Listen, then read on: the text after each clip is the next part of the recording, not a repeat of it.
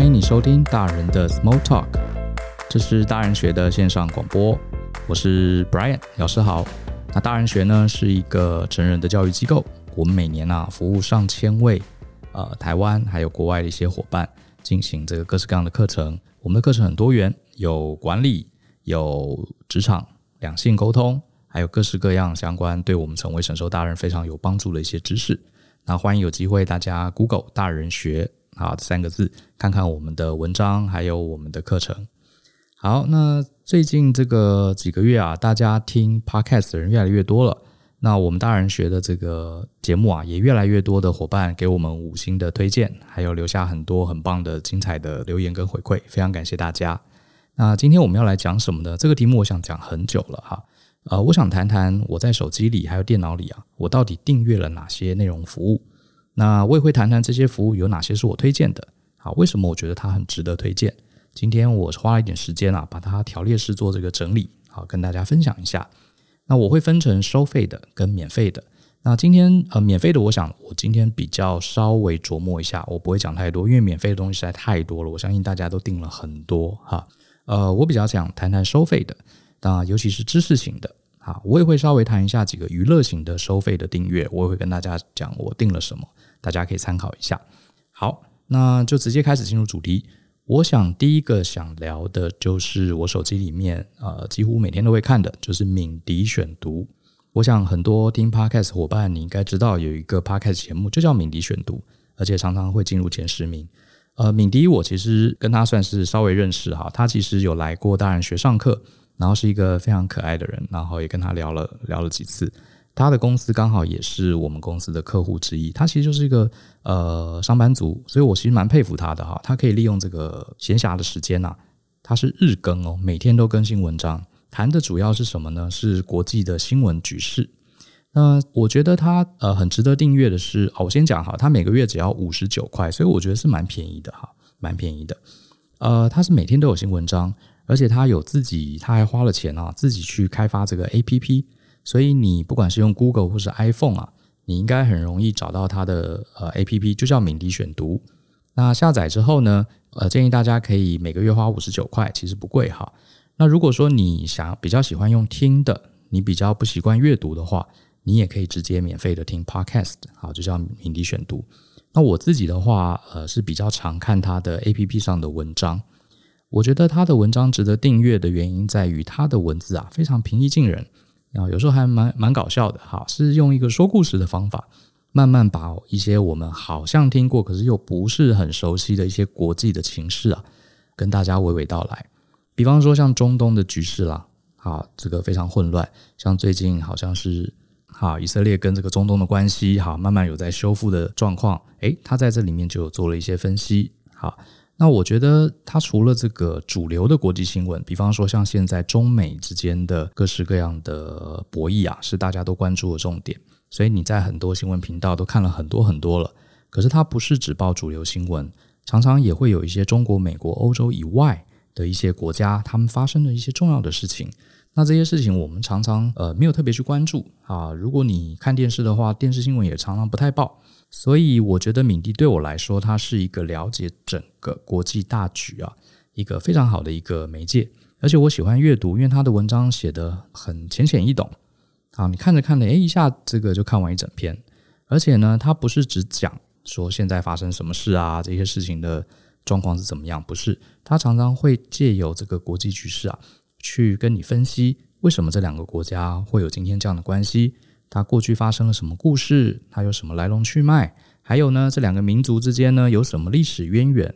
所以我觉得它非常有知识性，而且我觉得这些文章啊，你如果真的对这些国际局势要花时间研究，你可能要花很多很多时间才能把这些来龙去脉搞清楚。可是敏迪啊，他都帮你搞定了。好，所以我觉得光是省下这个了解国际局势的时间，一个月五十九，我觉得是真的是太便宜了。好，我先讲，我们这边并没有收敏迪的钱，哈，他做业呃这个业配，真的就是我自己订阅的一个感觉，所以他当时第一时间说他要订阅，我马上就付了钱了。我觉得这个是真的蛮值得的。如果你对呃了解国际局势有兴趣的话，好，这是第一个敏迪选读，有 APP 可以阅读，也有免费的 Podcast 节目可以听。好，好，那讲完敏迪，第二个我非常喜欢的一个订阅啊，也是付费的哈，叫做 M 观点。我不知道大家知不知道 Mula 哈，Mula 我觉得他也是一个我很佩服的一个创作者哈。呃，我对他了解，他以前好像是在非常非常知名的游戏公司当高阶主管，那现在应该就是在大概专职做创作者吧，我猜。他有非常非常多的频道哈，你上网搜寻 Mula，M I U L A 吧，好 Mula。那他主要的节目的品牌好像叫做 M 观点，好 M 观点哈。呃，我自己。有订阅，它很多免费的内容，比方说在呃 YouTube 上也有 M 观点的直播，然后它好像也有 M 观点相关的社群。它主要的专长就是在讲投资跟国际的一些经济局势，尤其是科技业。好，几个大咖，好像是 Google 啊、呃 Amazon 啊、Microsoft 啊，还有这个 Facebook 这些大公司，他们在科技上，然后在金融上。好，在商业的地盘的这个角逐上，种种的分析，而且我觉得 Mula 的分析其实非常的专业哈。如果你对于呃了解财报，对于了解公司的基本面，好，你会有兴趣的话，其实你会从他的文章里面还有直播里面得到非常非常深入的一些看法。那虽然说深入，可是他，我觉得 Mula 他的这个不管是在写文章，或是他在讲述的。这个内容时候，他还是设定大部分的人都是初学者，所以他并不会用很深奥的这些术语啊，来这个把我们搞得晕头转向，他都会解释。那我自己付费 Mula 的是，它其中有一个商品叫做科技巨头解码，每个月是呃，如果你是月付的话，只要一百六十九块台币；如果你是像我是付一整年，一整年就是只要一千八，哈，比较省一点。然后他每个月会提供你四篇文章。呃，这个文章是放在一个收费的平台，叫做方格子好平台。那它也有 podcast，podcast 就是免费的。它的 podcast 大概是我目前最常听的一个 podcast。好，podcast 是免费，所以你可以先听听它的 podcast。可是我觉得它的 podcast 跟它提供的文章在内容深度上，呃，还是不太一样的。我订的这个东西叫科技巨头解码，它的设定啊非常 focus 在呃以美国。好，中国几个、欧洲几个大国，尤其是科技好大型公司里面发生的一些事情，比方说像 Tesla，或是像这个 Facebook，像最近讲这个 Microsoft 可能考虑并购这个 TikTok，呃，他都会去分析这些公司目前的状况，尤其是像前一阵子这些大公司它的年报、季报啊，应该说季报出来了，呃，我觉得 Mula 很专业，他会真的去看这些季报，哈，这些财务的报告。然后从他的公司里面的组织，从他公司里面的几块主要的业务来分析他的营收，然后来分析他跟其他竞争者之间的竞合关系，然后也对这些公司未来的发展有哪些强项或者有哪些隐忧哈，在里面做一些判断。而且我很喜欢他的文章最后会加上他自己的观点。我觉得这个时代如果只是把一些我们知道的事情讲给别人听，而没有加上自己的观点。其实我觉得这样的东西就纯粹只是一个报道而已。可是加上自己的观点啊，更会引发我们的思考跟判断。哈，如果你对投资、对这些科技业的大咖他们的经营呃很有兴趣的话，老实说，好，我说实话，我觉得你没有兴趣，你也应该看。为什么呢？因为我们这个时代啊，真的真的完全是被这些科技的巨头给主导前进的。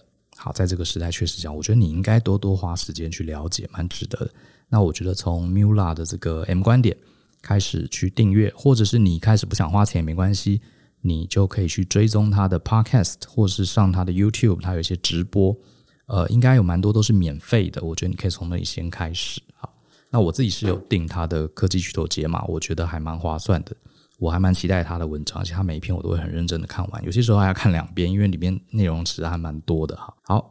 那他自己好像还有一个叫哦，他的 podcast 好像有一个系列叫“投资好难”，就是专门讲投资的概念，我觉得也相当不错。那我自己是也有在听股癌，呃，股癌我也蛮喜欢的，可是我觉得股癌跟 M 观点有一点不一样。我觉得啊、呃，我讲我纯粹我自己的观察哈，我也不是每集都有听，我只讲我自己的观察。我觉得股癌它比较适合比较年轻的投资小白。而且股癌除了讲国外之外，也会讲不少国内的状况。我觉得那个谢孟恭他其实对整个股市这些公司其实是非常了解的，所以他讲了很多事情，像国内一些公司状况，其实我是不晓得的。然后也会讲一些对于投资入门的人一些非常有用的基本知识跟观念。可是我觉得 M 观点它会比较偏向产业分析，我觉得就是一些比较宏观的东西哈，比较针对这些国际上的大企业，还有尤其是他对这些企业未来在人类文明中的一些发展、产业的发展跟变迁，我觉得他会琢磨比较深，啊，琢磨比较深，然后也会有一些财务的分析这些东西。所以我觉得，呃，如果你不管你要不要投资，你就算没有认真要拿来做投资的参考，你纯粹只是想了解我们这个人类这个走到二零二零年啊，这些大型科技公司对我们未来的一些展望，我觉得你可以来订阅看看，是蛮有深度的，大推。那另外一个我有在订的，就是可能也是大家熟悉的，就是科技导读，哈，科技导读应该是这些知识订阅里面的老字号了。他在 Podcast 节目也是我最早最早就在听的 Podcast 节目。那他的我也有付费哈，呃，他的这个文章稍微比前面的价格贵一点，它是每个月付两百四十九块。那如果你要付一整年的话，就是两千四百九十九，好，大概两千五左右，会稍微比月付十二个月要便宜一点点。那它的产出是每个礼拜三篇，哈，不是每个礼拜三哈，讲错，是每个礼拜会有，呃，每周会有三篇电子报。那它会直接寄到你的信箱，那你也可以上它的网站，它自己有自己的网站。呃，如果你是会员的话，你有付费，你注册的话就可以看到这些电子报。不过它电子报好像每个礼拜，我记得没错的话，好像是有一篇是免费的，大家都可以看的。那我想，呃，应该蛮多我们的听众知道科技导读哈。它的作者主要是周清华律师。那我自己听了那么久，我觉得我是蛮佩服周清华律师的。为什么？因为我猜这跟他受到这个律师法律的这个严谨训练有关哈。你看他的文章哈，他常常会很深入，而且很有逻辑的去探究一些我们很呃懒得管的一些细节。呃，我举个例子好了，比方说像我们正在录这个节目这段时间，大家比较关注的是。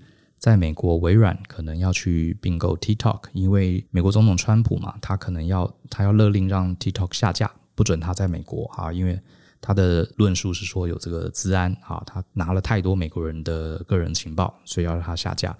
那微软在这中间呢，就会有考虑要并购。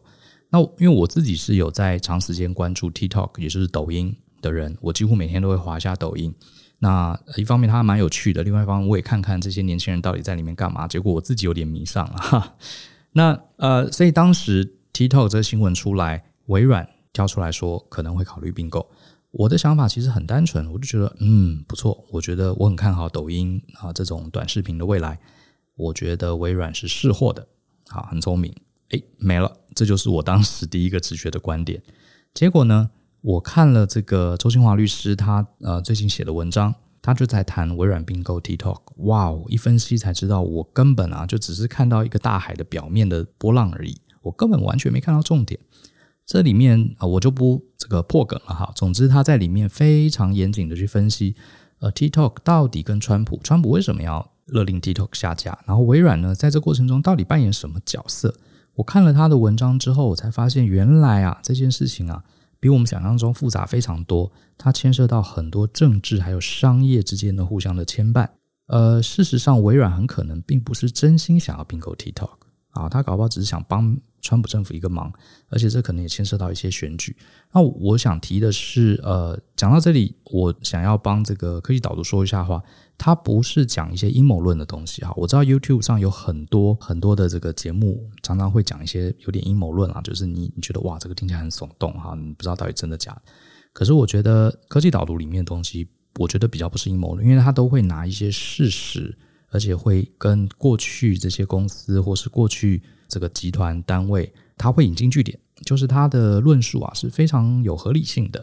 然后你看着看着，你不一定完全要把这些知识啊都记起来。可重点是你光是跟着这个文章，跟着周清华他这样子，呃，慢慢的抽丝剥茧，你会觉得哇，这个呃事情原来是可以这样子去分析，这样子去推演的哈。所以我觉得科技导读除了它主要的主题是谈科技业啊的一些重大的变化跟商业上的进展之外呢，我觉得它谈得更深入。呃，它跟 M 观点比，好，M 观点比较是 focus 在产业分析，可是我觉得科技导读啊，甚至牵涉到很多人文啊，人文，还有我们这个世界的局势啊，还有一些科技对人类文明未来的一些影响跟发展，所以谈的是我认为是更深入也更广的东西。那我觉得他最棒的就是他的文章非常有逻辑的论述。所以我觉得如果你啊、像有之前有蛮多的读友问说我要怎么培养自己的逻辑跟表述能力，我蛮鼓励你可以看一看科技导读的文章。你如果觉得一开始不确定要不要订，你可以先去订他的电子报，你还是会收到，呃，应该是每个礼拜会有一篇吧，是免费的。然后你也可以听他的 podcast。不过我我建议先看文章，文章你会更有感觉，好，会更更有感觉。他们对我非常有帮助。其实讲到这里，我自己都在觉得，像敏迪也好，M 观点的 Mula 也好，或是科技导读的周清华律师也好，我其实都在想，因为我自己也是在写文章的人。我每次看他们的文章，我都觉得妈呀，你这一篇要花多少时间才能把这些文章写清楚？我是很佩服他们的，因为我自己并不是做这一类比较知识型文章的撰写者，我写的比较是我的生活经验或者是管理上的一些东西。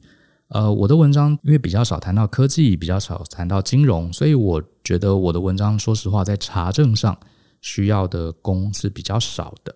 可是他们的文章基本上都要查证的哦，否则的话。都是基于事实的嘛，你总不能把这个事实讲错。所以我随便看他们篇文章，我都觉得哇，这个文章要是我来写，可能要花三四天吧，全职的三四天才有办法把它写出来。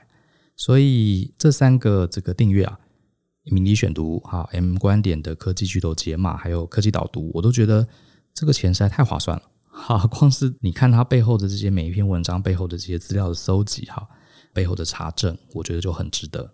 那讲了三个之后，我也想推荐一个国外的，我也有在订的。这个是叫做《商论》哈，商人的商，论述的论。商论是什么呢？大家应该知道，《经济学人》啊是一个英国的非常知名的、全球数一数二的经济学的杂志，哈，产业的杂志《经济学人》。可是据我了解，它其实是没有中文的纸本杂志的，因为我记得我以前想订它的中文纸本，结果好像找不到。好，如果我有说错，大家可以纠正我。那它是有网站，《经济学人》是有中文网的网站，中文版的网站是有的，可是它并没有真正的中文的杂志。那我后来发现它有一个 APP 叫做商论，其实就是你可以把它想成就是《经济学人》的中文版的线上杂志。好，线上杂志，那你可以在 iPhone 也好，Android 也好，你就打这个“商论”这两个字，你应该可以找到他们的 APP。那它是也是要付费的，一年是两千两百九十块台币。那你可以直接在 APP 上每个月都有很多篇文章，那基本上都是经济学人的文章。经济学人的文章我今天就不特别介绍了。我想它是一个掷地有声哈，拥有非常悠久历史，而且非常中立、非常专业的一个经济呃经济方面的杂志。据说比尔盖茨曾经说，我一辈子花了很多时间在这本杂志上哈。呃，我认识一些非常我很佩服的一些知识者。知识工作者、一些企业的创业家，还有一些公司里面的主管，基本上都是有在看《经济学人》的，所以我就不介绍它的内容。那总之，这个 APP 呢，我认为它对我们一般人来说是方便的。第一个，它是繁体中文，好，它是繁体中文。因为我自己英文还 OK，可是说实话呢，你要我看我阅读中文的速度啊，还是远远比阅读英文要快很多。所以有繁体中文对我自己来说是非常方便的。第二个，我们会担心翻译的问题。呃，我这样子订了两个月下来，我觉得它的翻译品质是相当不错的，啊，相当不错的。以前会觉得有一种有些翻译，哎，好像不是台湾的用语，有点像香港或大陆用语，看着觉得怪怪的。可是我觉得它的翻译是还 OK 的，还不错的哈，所以你看起来不会有那种很卡的感觉。那当然，它也就是接触这个经济学人啊，最直接、最有效的方式，因为你去订英文杂志，你不会把纸本的杂志每天带在身上嘛，对不对？手机还是最方便的。好，手机还是最方便，而且它有繁体中文，我是蛮鼓励的。好，我是蛮鼓励大家可以订，不过它有点贵就是了。呃，真讲金额高，好，金额高，可是贵不贵就看你个人。它一年是两千两百九十，好，有这个 APP，有这个 APP。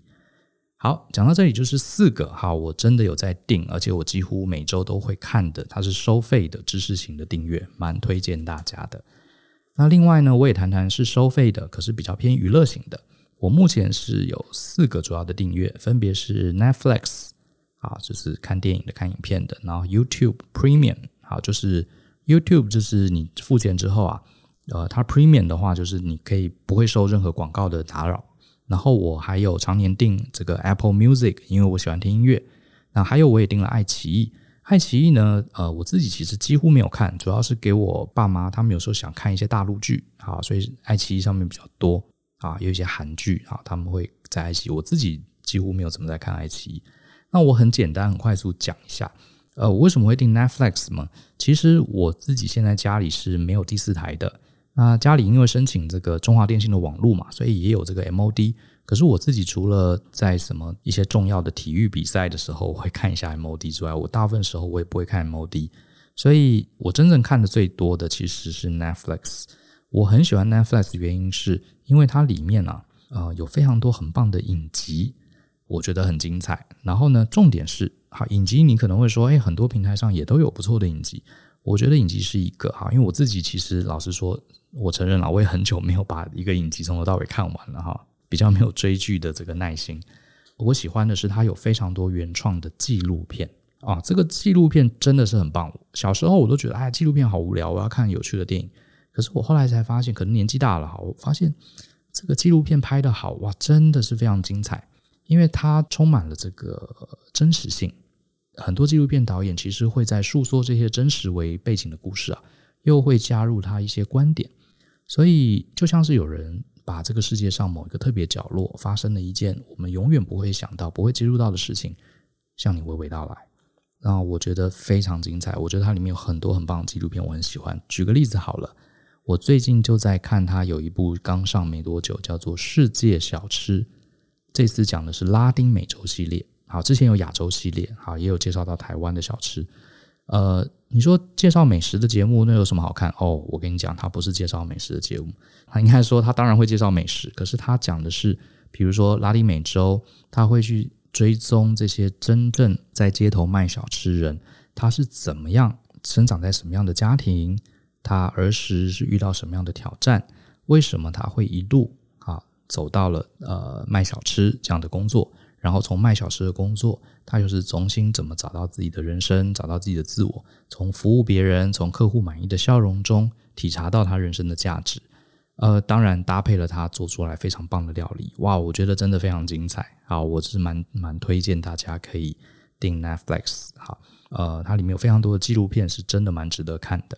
那我会订这个 YouTube Premium 的原因在于，我偶尔也会滑一下 YouTube。因为 YouTube 上其实现在有非常非常多呃很棒的东西，我自己是比较少追一些比较休闲性的，像最近有一个新闻说那个很爱演拆伙了，结果我是看到他们拆伙了，我才知道原来有这个集团有这个团体哈，所以我也上去看了一下那个什么蛇丸，还蛮有趣的啊，不过就看了几集，大概知道一下，我也没有 follow 了。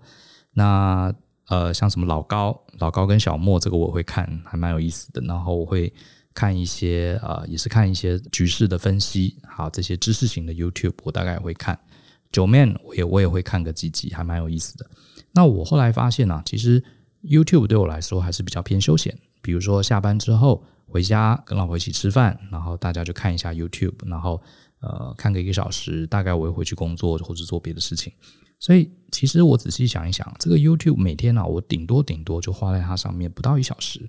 那它如果又跳出广告，等于是这是我难得唯一放松休息的时间啊，又又要去手要拿起来去点这个广告，呃，又要要等这个广告播完，所以我觉得干脆我就付一点钱啊，付点钱让这个广告不要出现。老实说呢，我自己是觉得还蛮值得的，因为我觉得很多时候啊是这个顺畅感很重要。就像我们睡觉，睡觉是休息嘛，你中间哎我叫你起来上厕所两次，虽然这两次的时间加起来不到十分钟，可是你的睡眠就被中断了，这种感觉。我觉得有些时候我想休息，想放空，看看 YouTube，那他又要我划广告。有些时候广告出来，我又不想看啊，什么史蒂夫戴夫什么的，我又不想看。然后或是一大堆什么什么游戏手游，看了你就觉得，哎，刚刚你还刚刚进入这个节目的状况，后来突然跑出这些莫名其妙的广告，所以后来我就把呃，我就付了钱买了 Premium，我觉得非常值得，因为这短短的休息时间让我可以专注，应该说让我可以放空，好，来看看 YouTube 上的有趣的影片。那我加入的是这个家族家庭方案，好像是我不太确定，好像好像四个还五五个吧，大概五五个账号是你可以跟你的家人共用的，所以我也把它分享给我周围的家人，就我的家人都超开心的，因为他们觉得这个很棒。喜欢用 YouTube 的人呢、我觉得你可以考虑，呃，找你的亲朋好友，大家一起如果大家分一分，其实我觉得这个金额是还好的。重点不是说少了广告值不值得这件事，而是你应该去思考，你少数的休闲时间，你希望它有一个很好的品质。那 Apple Music 我想就不用讲了，就是呃喜欢听音乐的一定都会订呃像 Apple Music 或 Spotify 或是 KKBox 啊这些音乐的这个平台。我自己不算是音乐的发烧友，可是呢，我也是概念一样。我想要偶尔听听音乐，因为我自己以前有很多很多的音乐都是在 Apple 里面，所以我自然而然啊、其实某种程度啦，也就是被这个苹果生态系给绑架了。因为如果我不订 Apple Music，我过去整理的这些歌单啊，这些搜集来的音乐全部都没了，好，就不能 access 了，真的很麻烦，所以我就订了。那可是我觉得这个钱花的，嗯，我不会说值不值得，应该说对我来说，我非花这个钱不可，因为我不花它的话就没有我过去这些音乐就没有了。还有呢。呃，Apple Music 也没什么大问题，它上面的音乐非常非常多哈，尤其是我自己听国外的音乐是比较多的，呃，而且我研究了一下它的音质啊，它的档案的格式，其实呃带来的音质的效果，其实也是目前看到几家最好的。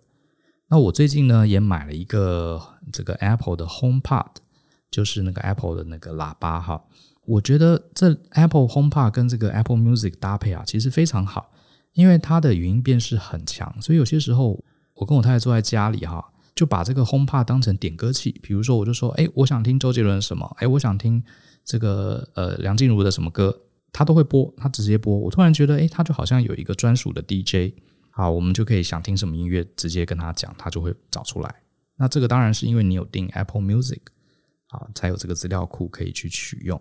所以我是觉得还不错啦。不过当然，这个音乐就是大家各自有所好。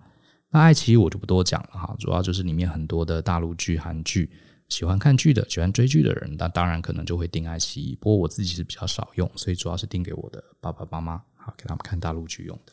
好，那这四个就是收费的，收费的，我现在有缴钱的，好，而且比较偏娱乐的四个。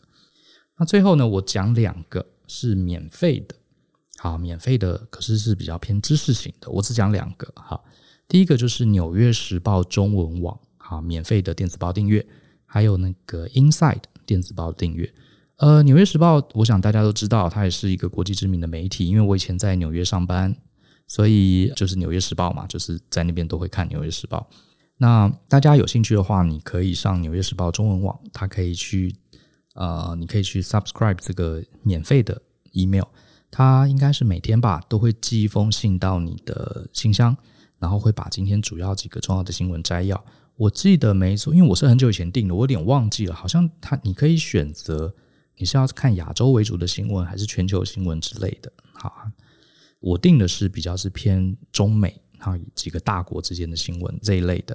那就是呃，其实我的 email 很多啦，所以我不一定《纽约时报》每天寄给我的这些新闻摘要，我都会点进去看，那实在是看不完。所以我现在发现，我至少会瞄一下这个标题。我觉得光是瞄这些标题，你大概就知道现在，比如说，呃，美国跟中国他们之间的一些争端，啊，不管是军事上的、经济上的，还有一些疫情，哈，最近的发展，像最近疫苗，现在开始有在世界各国在发生这个疫苗大战，开始在预购嘛，对不对？这些事情你大概知道一下，你瞄这些标题其实也够了。好，这是而且它不用钱，我觉得蛮好的。好，这是《纽约时报》中文网，你可以考虑订阅。那另外一个就是国内的，也是一个非常知名的科技媒体 Inside 啊电子报，我也是有订的。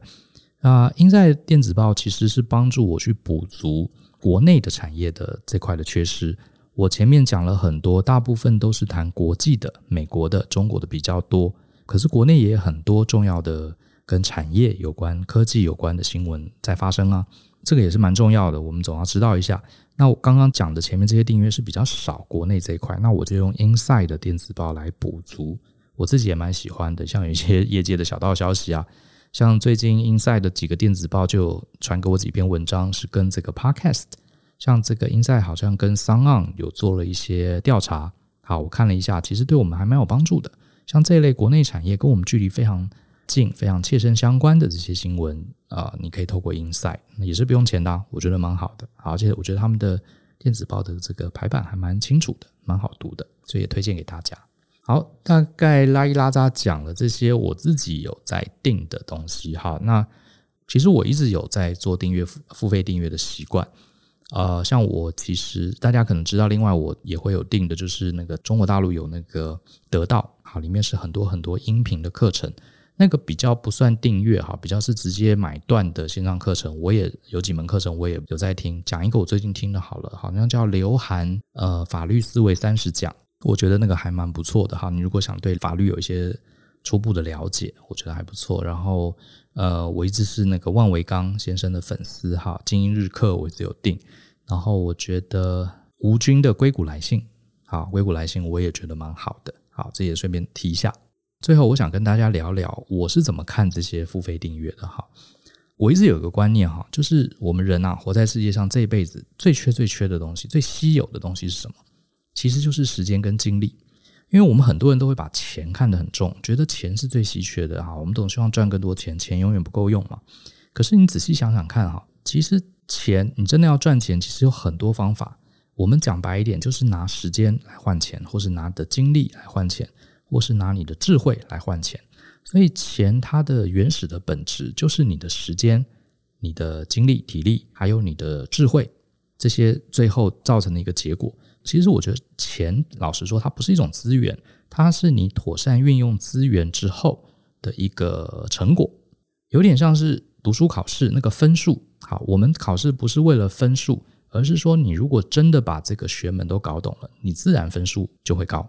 好，我觉得它比较是一个最后的结果。所以呢，我觉得我们想要赚很多钱，其实重点是怎么妥善去安排你的时间、你的精力，还有你的专业。好，我自己人生的看法是这样的。那为什么会扯那么远呢？因为我的看法是这样，我们每个人都应该培养自己的专业嘛，因为你的专业可以帮助你赚钱。可是当我们年纪老了，我们人生的时间越来越少，你的时间跟精力这两个是越来越少，你的专业可能会越来越多，可以帮你换更多的钱。可是你的时间跟精力一定是随着年龄越来越少的。所以如果你一直习惯用花时间去赚钱，好，砸下你的时间来赚钱，或是砸下你的精力去赚钱，所以你最后的这个效果，产出啊，一定是随时间递减的。所以呢，如果有人，如果有人能够帮我们节省。一些时间，节省一些精力，而换成专业给我们。如果是这样的话，那这个钱我是一定会花的，只要是在我允许的范围内。举个例子，你看，像刚刚讲的，呃，以 Mula 来说，M 观点来说，我觉得他这个这一篇文章，如果是一般人来写，搞不好真的要花三四天全职的去查资料、去做分析、去研究财报，更不用提他原本过往对这些财经知识的累积，呃，是要花很多时间的。结果呢？我就是一个月付一百六十九块，我就可以买到他的研究，他经年累月他对这方面知识，甚至我还可以买到他一些专业的观点。对我来说，等于是我花一点点钱就买到他的时间，还有他的精力，还有他的专业，而且这些东西我买来之后呢，还可以让我自己的专业变更好。所以怎么看我都觉得这非常非常划算，而且就一个月一百多块嘛，对不对？像我自己不太抽烟，我也很少喝酒。呃，对我来说，一个月一百多块，你如果用这样刚刚这样的一个价值观来看的话，它其实非常省钱。像周清华律师这个科技导读，还有敏迪，他们任何一篇文章，哇，绝对都是两三天，而且是很优质的专业人士花两三天能做出来的东西，你就一个月几百块，我觉得这个是非常非常值得的，非常值得的哈。甚至我认为是小资族，我认为这个钱都应该值得值得你花下去。这就是为什么我看到这些东西啊，我只要稍微觉得好，我都会定，甚至定了觉得不好，过去有发生过哈，有定一些东西觉得哎，好像跟我比较不对位，那要不就你就可以取消，所以也没有浪费很多钱嘛。好，呃，要不就是反正下次不要定了，我都觉得这些钱呐，不是真的很重大的损失，好，不是很重大的损失，我是蛮鼓励大家可以考虑一下，好，考虑一下。那今天这集节目呢，我们另外也有一个新的方式哈，怎么说呢？我们呃，设定了一个新的专属于这个 podcast 的信箱。呃，这个信箱要做什么用呢？待会儿我会公布这个信箱的 email address 哈。呃，如果你对我们节目有一些提问，它主要是搜集问题的。如果比如说你对职场啦，甚至对爱情啦，对人际关系啊，或是对怎么自我学习啊，都可以。总之跟呃我们大人学相信思考勇于改变的核心精神有关的任何问题，都欢迎你专门寄信来这个信箱。那我们会在未来的节目中啊。找时间来回答，甚至有可能，如果你的问题啊是非常有代表性的，说不定我跟舅呢会专门有一集就来谈谈这样的问题。好，不过呢，这边也想提一下，很鼓励大家写信来。可是呢，提问题的时候啊，请你尽量描述一些明确的情境。什么是情境呢？就是人事实地物嘛，甚至说一下原因后果。呃，如果你就写两三句，比方说啊，我同事很自私不配合，请问我该怎么办？好像这种问题，我不知道你同事跟你的关系是什么事情，他很自私不配合，还有他只跟你不配合，还是跟大家都不配合？还有你自己这样的时间维持多久？你的公司大概是在做什么事情？他不配合你什么都没有讲，那就变成说很容易变成什么虚问虚答。好，你问得很虚，那我只好直接跳过你的问题，或者是我也很虚的回答。那我们毕竟还是大家听这个节目，还是花了自己的时间嘛。那我们希望回答这个问题是大家都有机会从中呃获得一些启发。所以，请你尽量，如果你真的希望我们能回答优先挑选的问题啊，你把你的问题讲得越清楚，我们越有机会会来在节目中做一个答复，好不好？这样免得这样大家才能从中获益。好，这是我背后的想法。哦，还刚刚还没讲这个 email address，这个 email address 很简单哈，就是 podcast p o d c a s t 小老鼠。ftpm.com.tw，ftpm 好，dotcom. dot tw. FTPN 就是大人学背后的公司，叫世博管理顾问，哈，Fast Track Project Management Service 的缩写。第一个 F 是 Friends 朋友的那个 F，好，For Friends，T 就是 For Tea 茶叶的 T，FTPN，PN 就是 Project Manager，好，pm.com.tw，好，前面是 Podcast at FTPN. dotcom. dot tw.。那如果你并不是要来问问题，你对我们的节目有些想法，或是希望听听我们未来针对哪个主题说说我们的观点，也欢迎写这个信箱寄给我们，好不好？好，那讲到这边呢，我也想最后啊鼓励大家，我们今天讲了很多，我还蛮推荐大家订阅的这些知识型付费的订阅服务啊。呃，大部分这些人他们可能本来都是上班族，比如像敏迪现在还在上班。那像周清华，他本来是律师哈，Mula 之前是高阶企业的主管。我觉得他们其实，你想想看哈，他们现在有的都专职出来创业了哈。我自己是蛮鼓励大家，如果你觉得日复一日，好纯粹当上班族给别人请，觉得看不出什么前景，可是呢，你又不想自己开一个公司，好承受创业的风险，我认为也许你可以思考一下。如果你在某些领域有特殊的专业专长，或是你对某些领域有一些独特的兴趣或独到的见解，现在的网络各式各样的平台啊非常发达，好，要进入这个知识订阅的门槛其实是非常非常低的。关键是你的东西有没有料，你能不能透过社群网络让这些读到你文章、读到你内容的人呢，觉得诶，这是真的好，大家自然而然就会透过网络的效应去帮你推荐，然后呢，你就可以开始收费。让你的知识成为这个可以帮你带来被动收入，好，不要讲被动收入，最近大家都在骂，哈，被动收入，总之就是一一项额外的收入，哈，我是蛮鼓励大家可以去试试看的，好，试试看的。如果你真的要做这件事情啊，呃，你最重要要练习的就是你的写作能力。我们平常如果很少去写作的话，你可能会发现，要把你脑袋里这些很丰富的知识写成大家很容易理解，而且看了之后。